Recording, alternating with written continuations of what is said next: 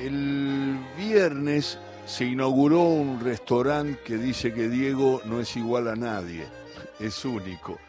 Y es un restaurante de un nivel impresionante que está ahí en, en, juramento al 1700, donde estaban las vías, ahí la, la, la estación Barraca de Barrancas de Belgrano y ahí nos citaron y me encontré con todo el mundo de Diego, porque se evocaba, se, se hacía toda una muestra también de cosas referentes de Diego, cosas que Diego usaba o cosas que eh, se tienen y que la gente, la familia de Diego tiene. Bueno, en fin, y después invitados, les puedo nombrar desde Brindisi a Filiol, desde Osvaldo Rinaldi con su, con su gente y, muchísimos más, y llegó Francescoli, después nosotros nos fuimos, charlé con todo, estaba Daniel Arcucci, después les hablo bien de la fiesta, pero me reencontré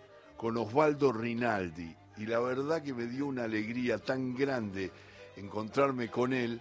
Eh, charlamos muchas veces, pero es un jugador muy destacado, los jóvenes a lo mejor no lo recuerdan tanto, pero fue integrante de un seleccionado que quedó en el corazón de todos los futboleros, que es el campeón mundial juvenil de Japón en 1979, con ese equipo de Maradona, de Ramón Díaz, de Osvaldo Rinaldi, de tantos otros, el Pichi Escudero, después lo vamos a nombrar a todos, a Alves, a Rossi, a Simón, Juan Simón, Sergio García, y además de su trayectoria como jugador de San Lorenzo, de Loma Negra, de Racing, de River, eh, eh, multicampeón, todo lo que significó también jugando por Huracán y en ese campeonato mundial y su paso por Costa Rica, que vamos a hablar, es justamente la idea de una nota afectiva, cariñosa, con Osvaldo Rinaldi. ¿Qué haces, Osvaldo? ¿Cómo andamos?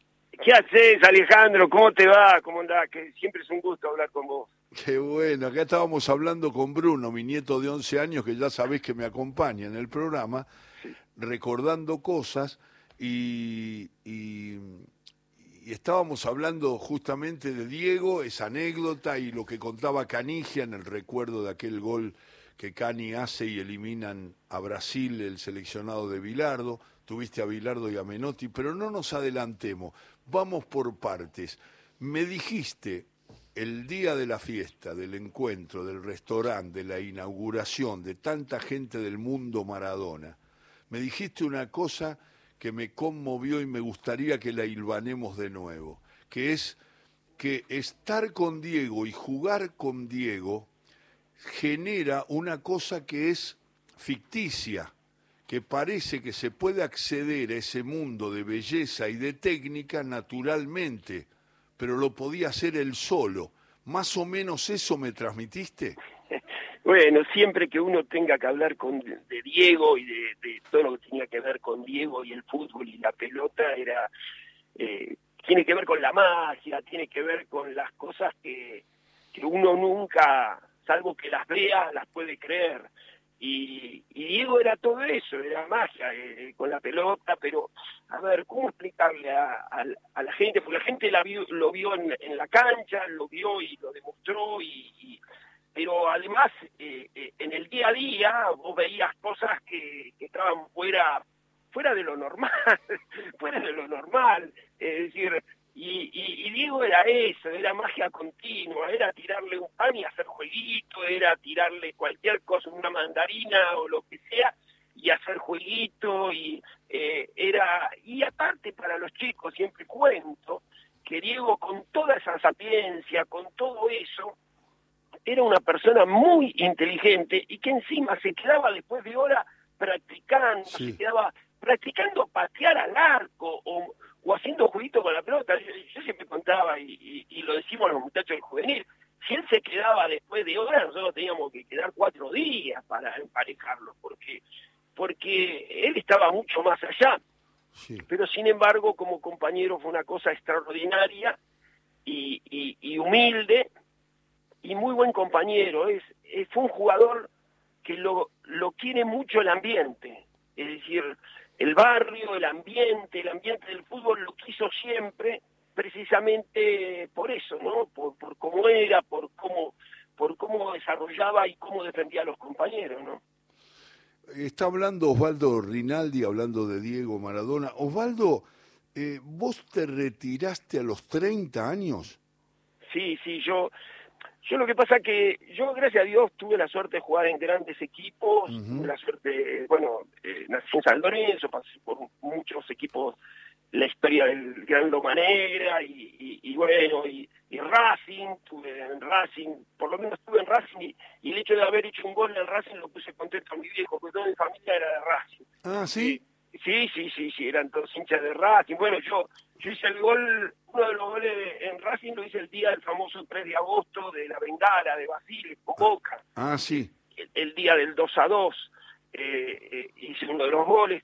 Y bueno, y estuve, sí, sí, sí, en, en, en, varios equipos, pero al final yo tuve una lesión muy fuerte, seguí, pude seguir jugando, pero bueno, en esa época eh, eh, empezaban a aparecer los representantes, se hacía un, corrillo, como yo no tenía en ese momento, me daba una mano el negro Rivero, pero no, no era así, bueno, empezaron a decir que yo no podía moverme, que era el tobillo, y bueno, llegó un momento que a los 30 años dije, eh, preferí dejar que no estar pidiendo ni por favor ni, ni nada en equipos de que yo había estado siempre de primerísimo nivel, que lo disfruté mucho y, gracias a Dios eh, anduve bien, ¿no? Y la verdad que, que la trayectoria, me imagino que el, el, ese, esa medalla del campeón del mundo juvenil del 79, ese equipo que la gente se levantaba temprano, todos para trabajar o para o para poder verlos y aplaudirlos, ese equipo de, de, de Duccini, de Menotti, lo nombra Duccini porque fue muy importante, un maestro de maestros, y Menotti acomodó el equipo de una manera que eh, salir, porque hay gente que recuerda que los rivales eran flojos, no eran flojos, había algunos rivales que eran muy exigentes, ¿no, Osvaldo?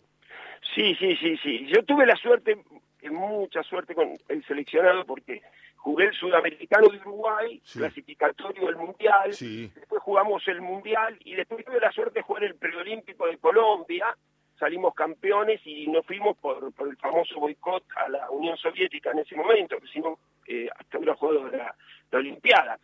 Eh, teníamos un gran equipo en ese momento, pero de lo que hablabas del Mundial Juvenil, sí, era, fue una cosa, una maravilla hay una cosa y un detalle que la gente tiene que tener. Ustedes imagínense al técnico campeón del mundo 78 y que de golpe agarre un juvenil sub-20 para un sudamericano.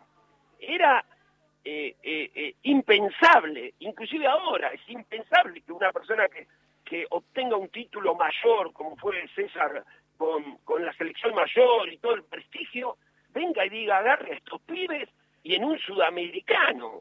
Eh, eh, lógicamente previo un ocurrir de elecciones de, de Duccini, del cual fuimos entregados eh, a César siete meses antes de empezar el sudamericano.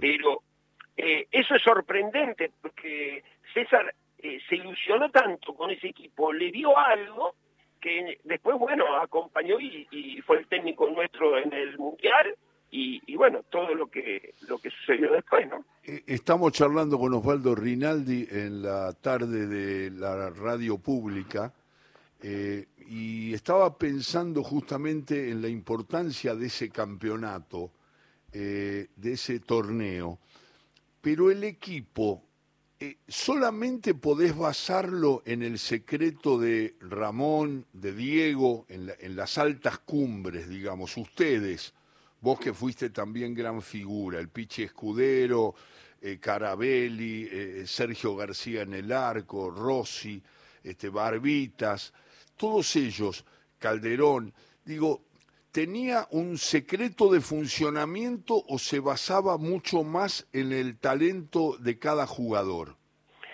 No, a ver, el, el tema es así, es decir, uno tiene siempre una gran eh, eh, duda de que cuando alguien juega bien no tiene que correr, cuando alguien corre no juega bien.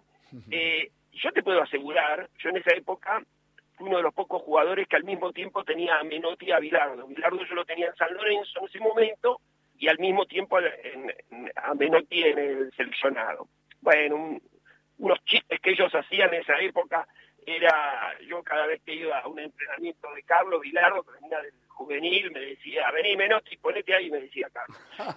Y, después cuando iba al entrenamiento del flaco Menotti, y el César me decía, antes de entrar a la cancha, Ubaldo, deje todos los alfileres, todo, que empezamos de vuelta. es decir, era, se lo tomaban ellos eh, eh, muy, muy cómicamente. Pero lo que quiero decir es que en, en el seleccionado, eh, César tenía un extraordinario preparador físico que era Pizzarotti. Sí, Ricardo. Y Pizzarotti, eh, yo debo haber sido uno de los entrenadores que más te mató entrenando, es decir, no era que, que el jugar lindo era significaba no entrenar, significaba, bueno, si podés, podés, si no podés, podés.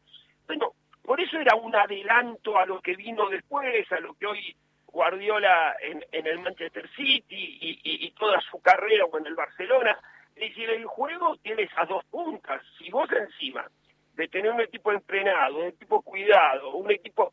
Eh, yo me acuerdo que antes de la concentración, que estuvimos bastante, antes del sudamericano y antes del mundial, César nos juntó un día y dijo, mire muchachos, vamos a hacer una cosa. Eh, y estaba, estaba dice, tenemos dos opciones.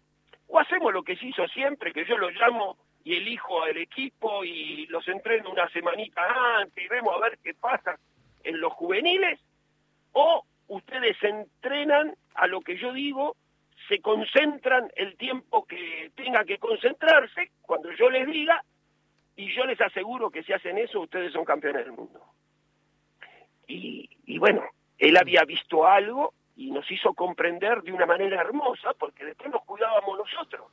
Nosotros éramos los que decíamos, che, que no hagamos macana, mirá que mirá que esto se puede suceder, mirá que si estamos bien tenemos posibilidades. Y así fue creciendo ese equipo día a día, entrenamiento cada entrenamiento.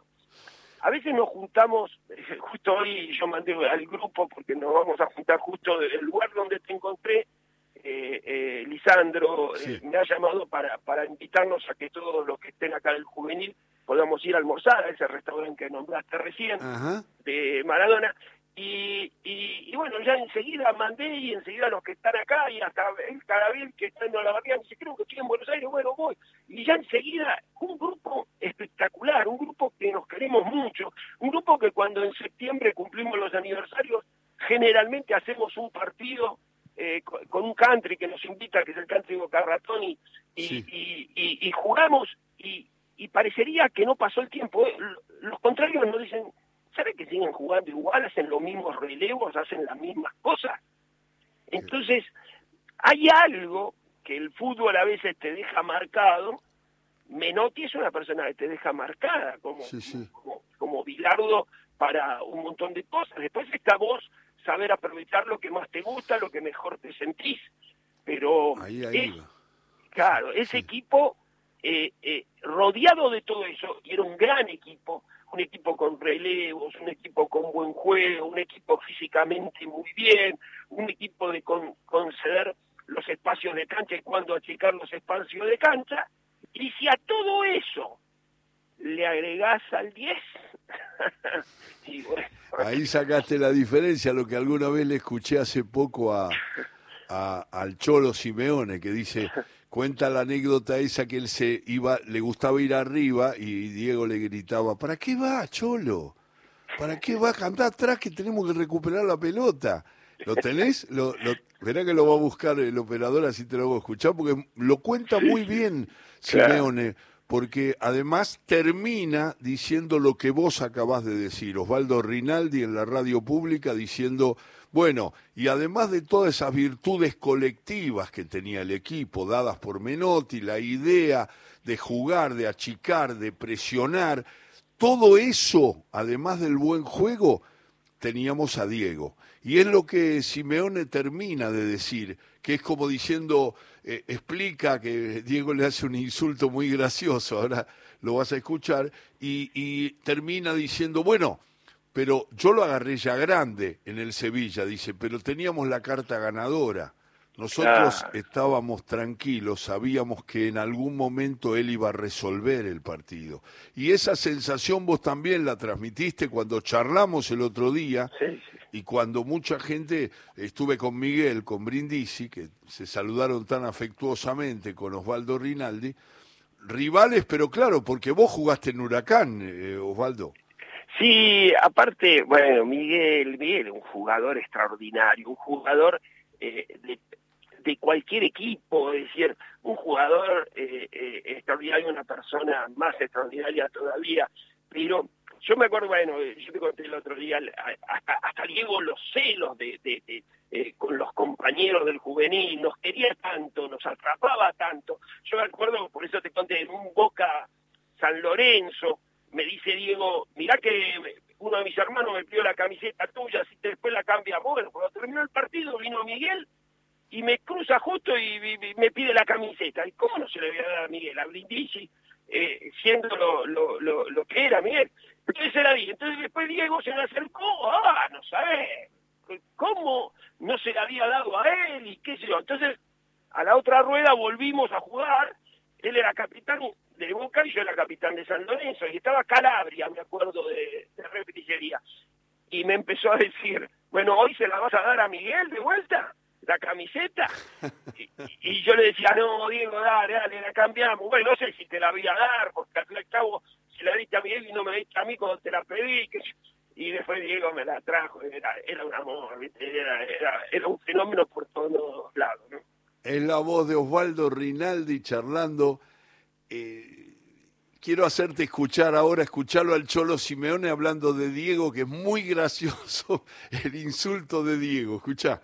Me, causa gracia recordarme de, algunas cosas que me criticaba él, porque claro, me, gusta, me gustaba ir para adelante, me gustaba ir al área, me gustaba llegar de segunda línea eh, a, hacer gol. Y claro, y por ahí se la daba él y pasaba al ataque, pero yo era mediocampista, que el mediocampista, para explicarte, eh, está en el medio. Entonces,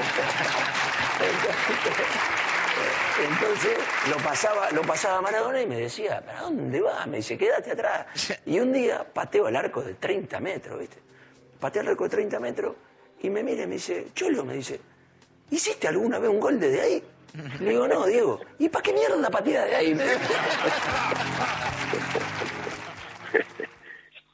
Era, era, eso, ¿no? Era ese Diego, era, era, era, era maravilloso, era maravilloso. Lo, que pasa es que, a ver, eh, eh, también eh, hay que acostumbrarse hermosamente a jugar con, con un monstruo como él, porque vos tenías que estar preparado para la magia, es decir, vos tenías que estar preparado para que suceda lo que no pensabas. Viste que vos generalmente, yo de cinco organizaba, hacía relevos, y vos sabés que a este se la da, te la devuelve, al otro se la da, te la devuelve, que este te la puede dar de esta manera, de esta manera está encerrado. Y Diego no, Diego parecía que nunca estaba encerrado, Diego parecía que siempre sacaba algo para hacerla pasar por osmosis, no sé de qué manera, por el cuerpo humano, porque la pelota te llegaba. Eh, la vez pasada yo te contaba también la anécdota, el día de juego contra el Cosmos de Nueva York. Sí, contala, contala. Sí, el 3 de noviembre del, eh, del 78 fue. Y, y, claro, bueno, él eh, jugó ese día para el Como, jugó de Bauer, jugó el Tano Chinaglia, Carlos Alberto, jugadores extraordinarios. Y nosotros recién era el seleccionado juvenil en formación previo al sudamericano. Y entonces, bueno, fue un partido muy famoso porque le ganamos 2 a 1 y, la verdad los tipos no, no podían entender el baile que le dimos. Y, y en un momento, una jugada, por el medio yo estaba de 5, eh, bien eh, en el medio tiradito para la derecha y le tiran una pelota, Huguito Alves le tira una pelota a Diego y yo, viste, hasta Huguito no se la quería tirar, pero Diego se la pedía, se la pedía, bueno, le venían atrás Beckenbauer, Chinaria, y cuando se la tiró, se la tiró fuerte, como decía el flaco Melotti, fuerte, Diego la pincha con el, el pie, eh, eh, se le tira a Chinaglia, se le tiran todo, y en el aire saca un del otro lado me pega la pelota en el pecho. es el día de hoy que todavía me quedé estos segundos que le estoy diciendo, así como choqueado que la pelota me podría haber llegado a mí de una manera imposible. Yo dije, no puede ser. Y, yo hice sí con el pecho y la saqué para el otro lado y, lógico, eh, cambió todo. Pero me quedé hasta choqueado. La gente eh, miraba con, con una sorpresa y bueno, y era eso. Por eso tenía que estar hasta preparado para, para continuas sorpresas, ¿no? Qué bárbaro. Es así, te, me quedé pensando en esas cosas que sorprendían, como vos decías, Osvaldo Rinaldi es quien está hablando de Diego, de Maradona, que decía que había que estar preparado porque él en eso sacaba una pelota, jugaba un pase maché, que la pelota te volvía. Y entonces en una de esas vos no estabas preparado para eso. Y entonces te sorprendía lo que le pasó a Osvaldo con la pelota que le pega en el pecho porque nunca pensó que podía sacar la pelota. Una vez Quique Wolf me contó que en un partido en Argentinos, él jugaba de ocho, y, Maradona hizo toda una jugada por la línea, como desbordando como win izquierdo, y después empezó a gambetear desde la línea de fondo para acercarse al arco, iba perdiendo Argentino y terminó empatando y ganando. Y Quique me contó, Wolf, que él se quedó tan asombrado de la jugada que había sacado de la galera Diego, que se quedó y Diego se la tira al medio aquí que para que resuelva, porque eh, Diego venía por la línea, le toca la pelota cayéndose, porque lo venían ya empujando, lo iban a sacar de la jugada. Y Diego se la da, y Quique se sorprende y no puede resolver. Después el partido se empató y, lo ganó Argentinos con la gestión de Diego. Pero Quique me dijo, yo me quedé tan sorprendido por eso, que no supe definir las pelotas y Diego le gritaba, vamos, que metela, que nos matan a todos, porque además la gente de Argentino estaba, le estaba ganando Gimnasia y Esgrima de Jujuy 1 a 0, en la cancha de Ferro, creo que era, o la de Argentinos, no, no recuerdo exactamente, pero Quique se quedó asombrado y la pelota le vino y lo sorprendió, lo mismo que expresaste cuando la pelota se te clavó en el pecho, Osvaldo. No, e, era una maravilla. Yo te, voy a contar una cosa. Yo me acuerdo que yo a Japón fui tres meses antes del Mundial Juvenil con San Lorenzo. Es decir, yo en, menos de un año, yo no conocía Mar del Plata, en menos de un año conocía más Tokio que Mar del Plata. Eh, eh, eh, y, digo, porque fuimos una gira con San Lorenzo. Entonces, vamos a una gira y jugamos un campeonato importante, jugué contra Tottenham de Ardiles y Villa, dos personas extraordinarias, me vinieron a saludar porque yo había sido sparring del Mundial 78 y me conocía. Entonces, bueno, eh, eh, eh, jugábamos un montón de, partidos. Los previos a los partidos, antes de jugar, jugamos contra el Dundee de Escocia, bueno, estaba la Fiorentina de Italia, bueno, los previos al partido, los japoneses se juntaban en las, en las tribunas y salía Marangón y salíamos nosotros a hacer jueguitos, viste que salís a estar precalentando en el campo de juego.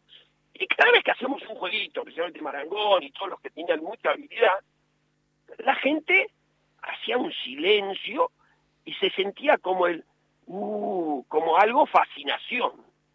Y yo entonces le digo a los muchachos de San Lorenzo, le digo, si con nosotros están haciendo eso, cuando venga Diego se mueren estos muchachos. Claro, eh, eh, yo, yo estaba esperando cuando vaya Diego, porque yo dije a ellos que les encantaba toda esa parte previa, porque les parece como un arte. Eh, claro, bueno, ni hablar cuando estuvo Diego. Yo te puedo asegurar, disfrutaba esos precalentamientos en el estadio de Omía, con la gente, porque estaba la gente llena, y era un silencio como que, y Diego lo único que estaba haciendo era con la pelota en el aire, como hace siempre, como, como hizo millones de veces, y, se sentía, uh. y, y, entonces era una cosa eh, eh, eh maravillosa, digamos, ¿no? Eh, y, y, realmente, realmente se sorprendían, bueno, allá en Japón quedó toda una historia tanto es así que me he encontrado yo, tuve la suerte de, viajar, tuve la suerte de, conocer un montón de lugares, volver a Japón y, gente que, que, que, estaba de esa edad. Inclusive, eh, hace dos, tres años tuve un médico, hijo de japonés, que yo me fui en un estudio médico, y, y me dice, vos sos Rinaldi, jugó el Mundial, y yo me sorprendió. Me dice, yo en ese momento, mi papá es japonés, yo vivía en Japón, y, me dice, yo nací en Japón, y yo fui a ver esa final yo no lo podía creer y, me decía, y vos sabés, fue una de las cosas que más me emocionó en la vida. Bueno, eh, eh, eh, parecía un argentino más. Bueno, los japoneses parecían argentinos en ese momento festejando. Bárbaro, qué bárbaro. Es Osvaldo Rinaldi contando estas historias apasionantes, es un placer escucharlo. Osvaldo, ¿cómo te quedó, digamos, vos originalmente, sos hincha de quién fuiste hincha? No, no, yo soy de San Lorenzo, ¿no? mi hermano y yo somos de San Lorenzo, un poquitito. Estamos hablando de Jorge, ¿no? Sí, sí, sí, de la chancha. De la que chancha. De la chancha. Eh, es decir, eh, eh, del gordo nosotros nosotros nacimos en las inferiores de San Lorenzo. Realmente, la verdad, yo había ido a probarme a varios equipos Ajá. y había había quedado. Yo había empezado, pero porque me divertía, pero yo después como jugaba los campeonatos del colegio, yo nací en Lugano, eh, un barrio que, que quiero mucho, en el, en el Magna Bernal, los colegios de los hermanos Mariti, yo jugaba al fútbol ahí, y a mí me resultaba, la verdad, eh, eh, problemático tener que trasladarme eh, en ese momento, eh, mi hijo no tenía coche en ese momento, entonces yo, la verdad, mi idea era estudiar y jugar. Una vez me invitaron, ahí en Ferro estaba Garabal y Garabal me quiere hacer quedar y digo, no, la verdad, casi me piso, pero yo eh, eh, era todavía, tenía edad de novena.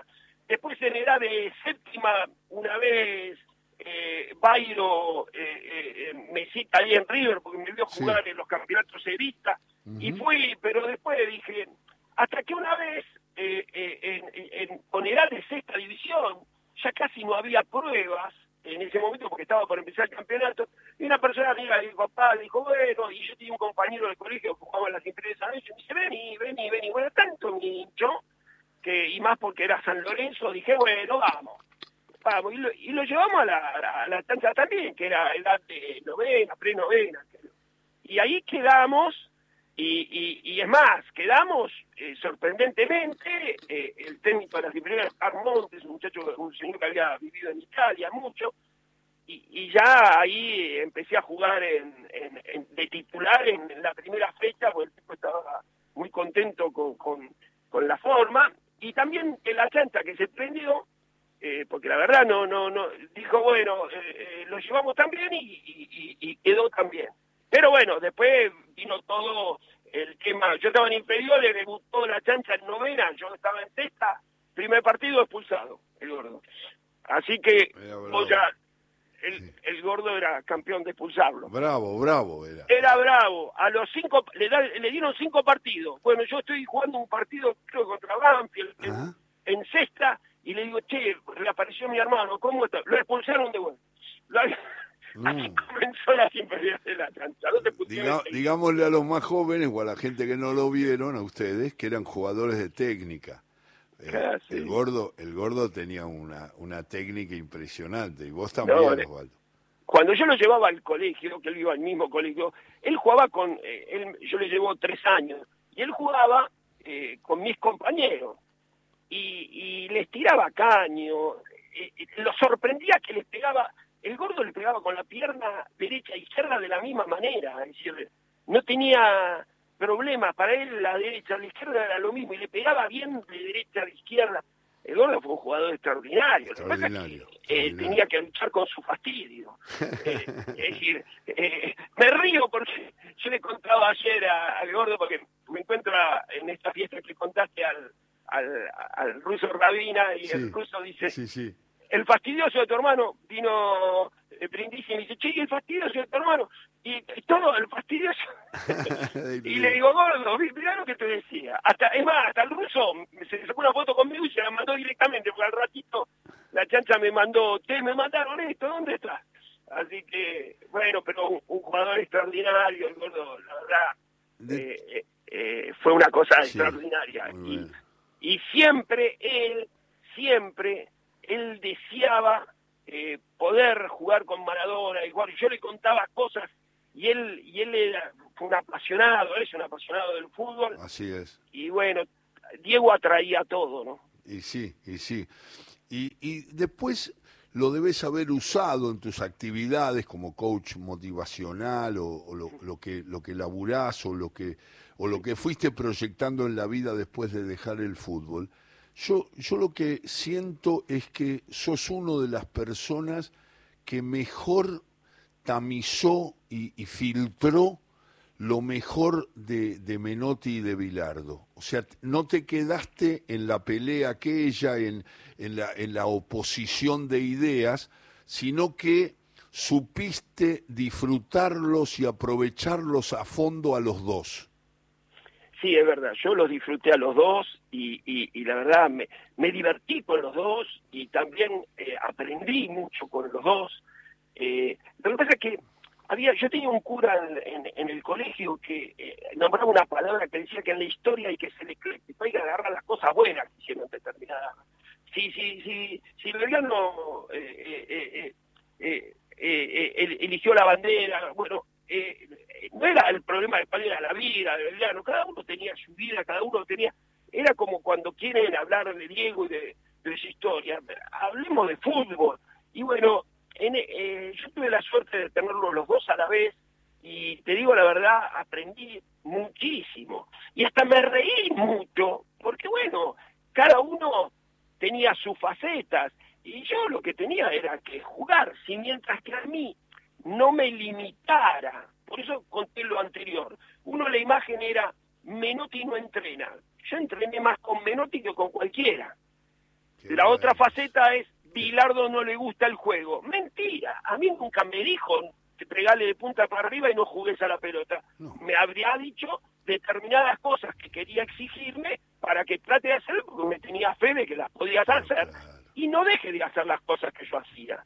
Es decir, por lo tanto, aprendí, aprendí mucho, pero era, era, eh, la verdad fue realmente, a mí yo tuve la suerte, la suerte, porque para mí eh, fue una suerte de, de, haberlos tenido a los dos y haberlos disfrutado y, y, y, haber aprendido y haberme divertido, porque Carlos eh, era divertido. Un día yo fui a San Lorenzo, estaba todo entusiasmado, que hacíamos fútbol un jueves en el viejo gasómetro, y cuando llego a buscar el canasto me dice el utilero, Carlos dice que vayas a la platea, platea solo, con invierno, frío, con el viento, que vayas a la platea y veas el entrenamiento. Y yo agarré y dije, estás loco. Yo quiero jugar, si vamos a hacer fútbol. Después de haber estado entrenando, era el día que hacíamos fútbol, que te pone contento. Y entonces, digo, eh, agarré el diario Clarín y me lo llevé arriba a la platea, solo, solo, el estadio vacío. Entraron Colorado contra Rojo, que le dio remera, que era titular contra suplente. Y cuando está dirigiendo el partido, claro, yo abrí el diario, me puse a leer el diario, me gritó y me dijo, Grande, el diario después cuando te hace los ravioles doña Genoveva, ahora mira el partido. Sabía el nombre de mi vieja nunca en su vida, yo le había dicho que mi vieja se llamaba Genoveva. Me dijo, se lo pidió.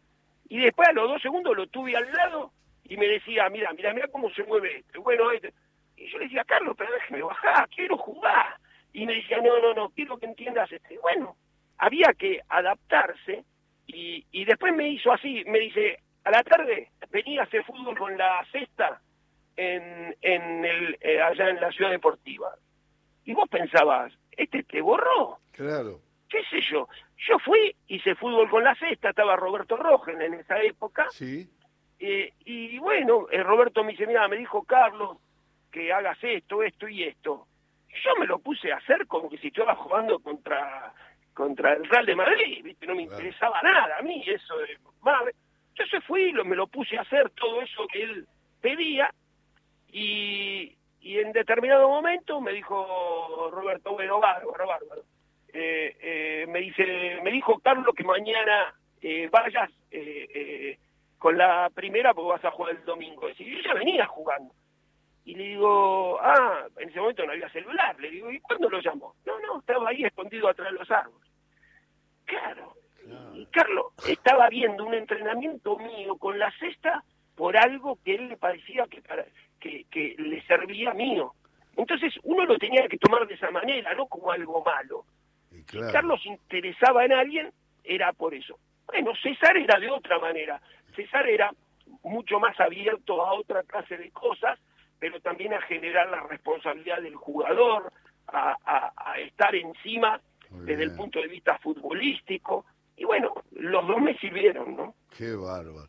Osvaldo Rinaldi, qué placer Osvaldo, pero quiero que terminemos la nota diciendo lo que te decían los de Bilardo en relación a la chicana con Menotti y lo que te decían los de Menotti en realidad Bilardo. ¿Cómo era? Decímelo de nuevo. Claro, yo, yo cuando iba y entraba a entrenar con Bilardo, pues ya estaba sabido que, que yo estaba con, había estado con el juvenil sudamericano y que iba para el mundial y entonces me, Bilardo me agarraba y me decía, vení, vení, Menotti, vení, ponete acá de 8, ponete de 5. Me decía, y se reía. Y después cuando yo iba a entrenar con César, eh, y iba a entrar y estaba entrando a la cancha ahí en, en, José Cepaz, en la Fundación Salvatore, y me decía, Rinaldi, antes de entrar dejé todos los alfileres afuera, que acá es otra cosa. Y yo me reía, la verdad. sí, hay que tomarlo así, porque si no, después se transformó en una pelea y, y dos tipos que tanto pudieron aportar a la historia del fútbol no se podían intercomunicar por esas viejas peleas de estilos e ideas que la verdad que nos han privado de muchas cosas porque los, todos los entrenadores, ustedes, los que los han disfrutado a los dos, y lo que se, se, se, regodean con todas las enseñanzas de cada uno desde sus miradas diferentes y los dos fueron campeones del mundo y ahora se agregó Scaloni, así que hay que dejar de lado un poco eso y escuchar a los demás y, quedarse tranquilo y transformarlo en una broma, por eso te lo hice repetir, porque eso de decir, eh, vení Menotti, llamarte Menotti porque te identificaban, y el otro decir lo de los alfileres, aquella mitología que se creó alrededor de estudiantes de La Plata, causa mucha gracia, dicho así, con esa frescura con lo que lo contaste y te divertías también, porque vos también te sonreías con eso. Yo me lo tomaba de, de, risa y, es más, era parte de mi vida y parte un poco parte también del orgullo. Es más, yo cuando fui al Periolín con Colombia, el técnico de la selección mayor de Colombia era Carlos ya, Bilardo. Era Bilardo, sí. Y, y el hermano de Carlos, eh, yo estaba con el seleccionado del Flaco que lo dirigía... eh, eh, lo dirigía, pero... Ahora, bueno, no me sale el nombre, pero... y, y de golpe era toda gente del Flaco Menotti, si estaba Pizarotti, estaba... Y, y de golpe me, el hermano de, de Bilardo me dice, Osvaldo, ¿podés, ya que vas con el seleccionado, llevarle una videocasetera que me pidió Carlos? Y le dije, sí, ¿cómo que no? Lo único que me mande algo al aeropuerto cuando llegamos ahí a, a Bogotá y, no hay problema pero no sé, me, miró como diciendo, vos vas con el seleccionado que tiene que ver con Menotti, ¿qué tiene que ver? Se la llevo y se la llevé. Y, y, me la mandó a buscar y siempre me agradeció Carlos eh, esa, esa abertura que tenía mental yo sobre todas esas cosas, ¿no? Qué bárbaro. Osvaldo, un abrazo a tu gente. Sé que tenés dos pibes ticos, ¿no? De, de Costa Rica. Tengo dos nietos, dos, nietos, ticos Sí, sí, sí, sí, tengo a Valentino y a Olivia. Sí, sí, nietos, eh, quise decir nietos, no hijos. Nietos, nietos, nietos. De, de, eh, eh, yo tengo los dos hijos viviendo afuera, yo tengo uno a Facundo en Costa Rica y otro en Barcelona, pero este es el que tengo los dos nietos y este Valentino que me pidió la camiseta de las tres estrellas porque adora el Argentina y el fútbol más allá que allá hacen un poco más básquet y otras cosas. Claro, desde otro, no, no, no hay tanta pasión por el fútbol. No, no tanto. Te mando un abrazo, Osvaldo. Fue un placer reencontrarte y no va a faltar oportunidad para que charlemos con esta naturalidad y esta frescura de lo que nos apasiona siempre, que es el juego, el fútbol. Bueno, un abrazo grande, Alejandro, y desde ya, para hablar de fútbol, uno es un deporte que ama. Un beso grandote. Chao, hasta siempre. Saludos al gordo. Chao, chao. Chao, maestro.